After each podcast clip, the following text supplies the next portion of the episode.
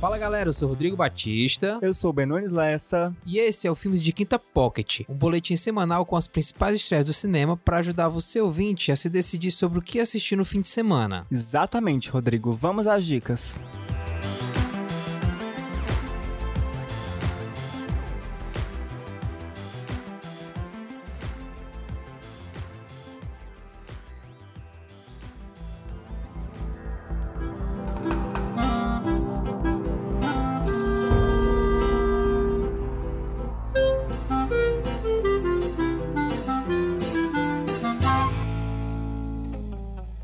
Divaldo, chame a sua mãe. Mãe! Essa tem uma senhora aqui lhe chamando. E ela diz que é minha avó. Pare de brincadeira, menina bestalhado. Sua avó morreu na hora que eu nasci. Como é que ela pode estar aqui? Esse menino tem uma visão atrás da outra. Você já nasceu um médium. Agora precisa se tornar um verdadeiro espírita.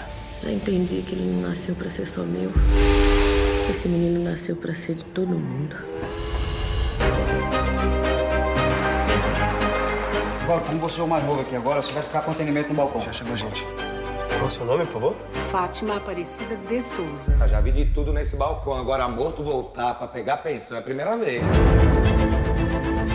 Senhor, peço tua permissão pra atuar na recuperação desse homem. O senhor é médico, é?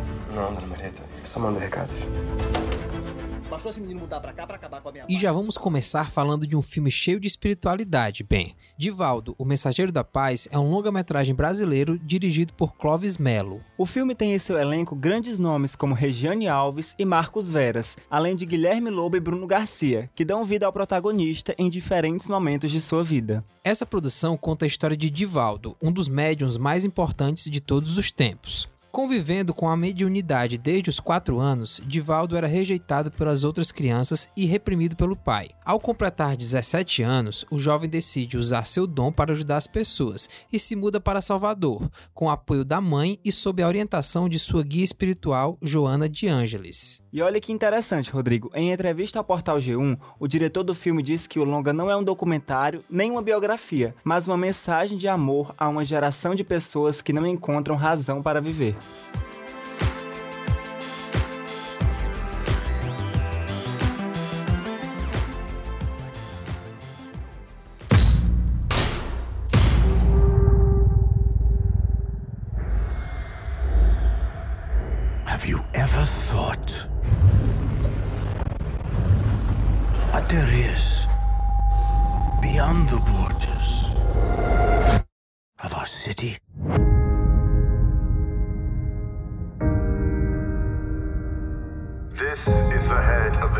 department speaking. To keep citizens safe from a terrible disease, the borders of the city have been closed.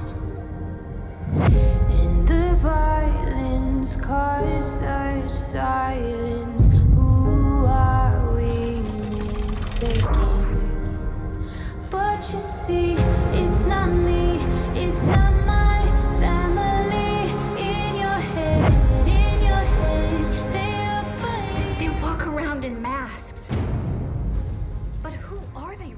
O segundo filme que vamos comentar hoje me deixou com muita expectativa, viu, Rodrigo? O longa-metragem Abigail e a Cidade Proibida mescla ação e fantasia e foi dirigido por Alexander Boguslavski. Se ligue alguns nomes do elenco, bem. Vê se você conhece alguém.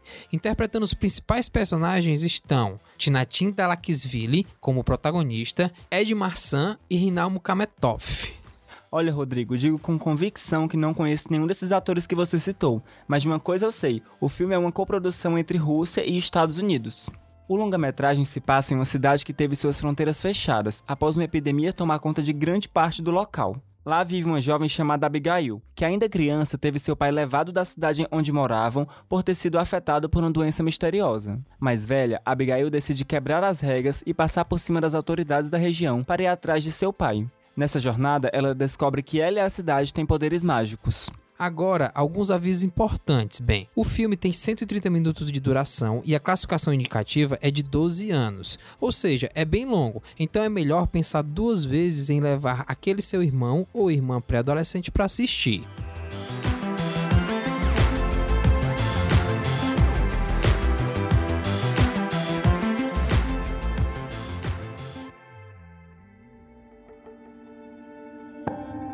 Vous êtes sur les réseaux sociaux, docteur? Pour les gens comme moi, euh, c'est à la fois le, le naufrage et le radeau. On surnage sur le virtuel. Ça va, Claire? T'as des soucis? Rien, mais c'est un, un- un jeune qui s'emballe. Je pouvais pas euh, lui refuser cette photo. Pourquoi? Ça m'excitait, je crois. J'allais donner un vrai visage à Clara Antounès. C'est Clara. Ouais, T'as une voix euh, très jeune. Et ça vous faisait rien de savoir qu'Alex avait dans la tête euh, une autre femme Je faisais pas semblant d'avoir 24 ans. J'avais 24 ans. Je crois qu'il nous arrive quelque chose. Toi, t'as rencontré quelqu'un. Je remonte tout doucement sur ton sein. Je me laissais aller. Jusqu'à.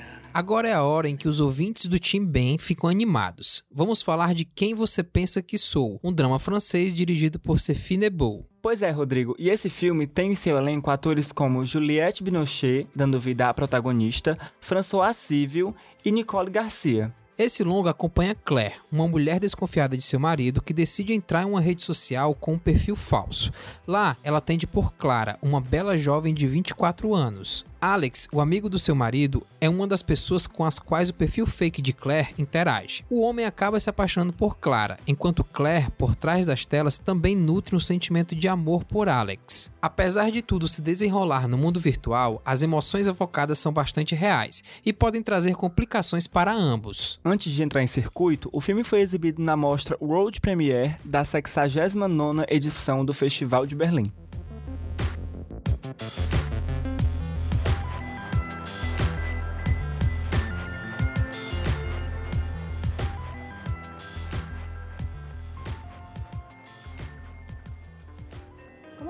Que eu me sinto quando deixo a pina com você? Ah, é? Como é que você se sente? Morrendo de medo. Ah, do jeito que você fala, parece que eu sou maluco. Você não é maluco, você não é má pessoa, você sabe disso. Mas você tem um problema, né? Ah, é? Eu tenho problema? Quem não tem problema? Você não tem problemas, claro. Que eu bebo, você não bebe. Olha, espero não me arrepender dessa chance que tô te dando.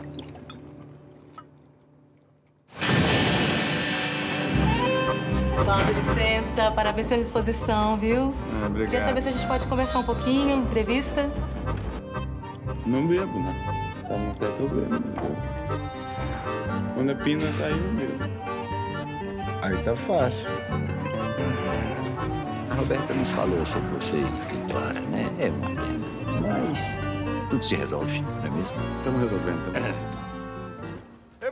O filme que vamos comentar agora também é um drama, mas esse foi produzido nas terras brasileiras. Isso mesmo, bem. Se trata do filme Marés, dirigido por João Paulo Procópio. Compõem o elenco principal do filme Lourinelson Vladimir, Julieta Zarza e Sérgio Sartório. A trama conta a história de Valdo, um fotógrafo muito talentoso que está se separando da esposa com quem tem uma filha de 3 anos. Depois de anos negligenciando o alcoolismo em sua vida, ele se vê em uma situação muito arriscada e percebe que dar continuidade a essa condição significa perder a guarda da filha que tanto ama. E olha que massa, bem. Esse longa foi exibido no Festival de Brasília do Cinema Brasileiro do ano passado.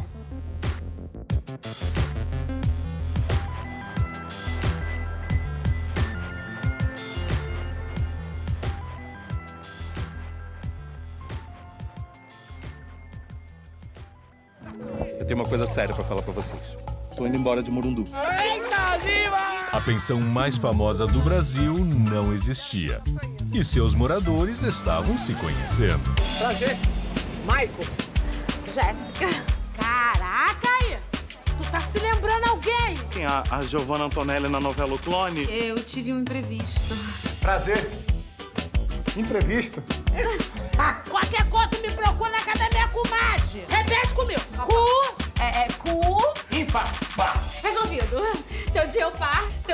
O ímpar. E daí pra frente foi só confusão. Eu vou te salvar! Eu sou terrena? Cara, tá muito natural. Obrigado. Eu tenho fogo na sua velha. Ó, vou cuidar e vou levar pra fazer tosa. Zil, carinha, tudo bem? Você quem é?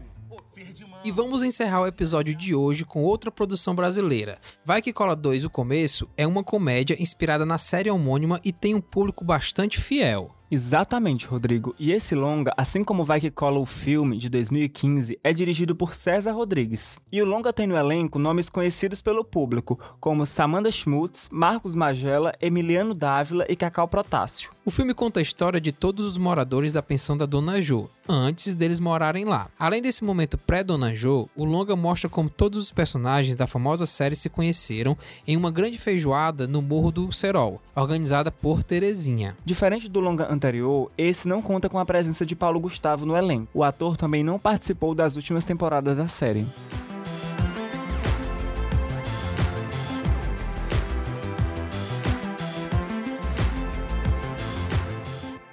E aí, gostou das nossas dicas? Conseguiu decidir o que ver no cinema neste fim de semana?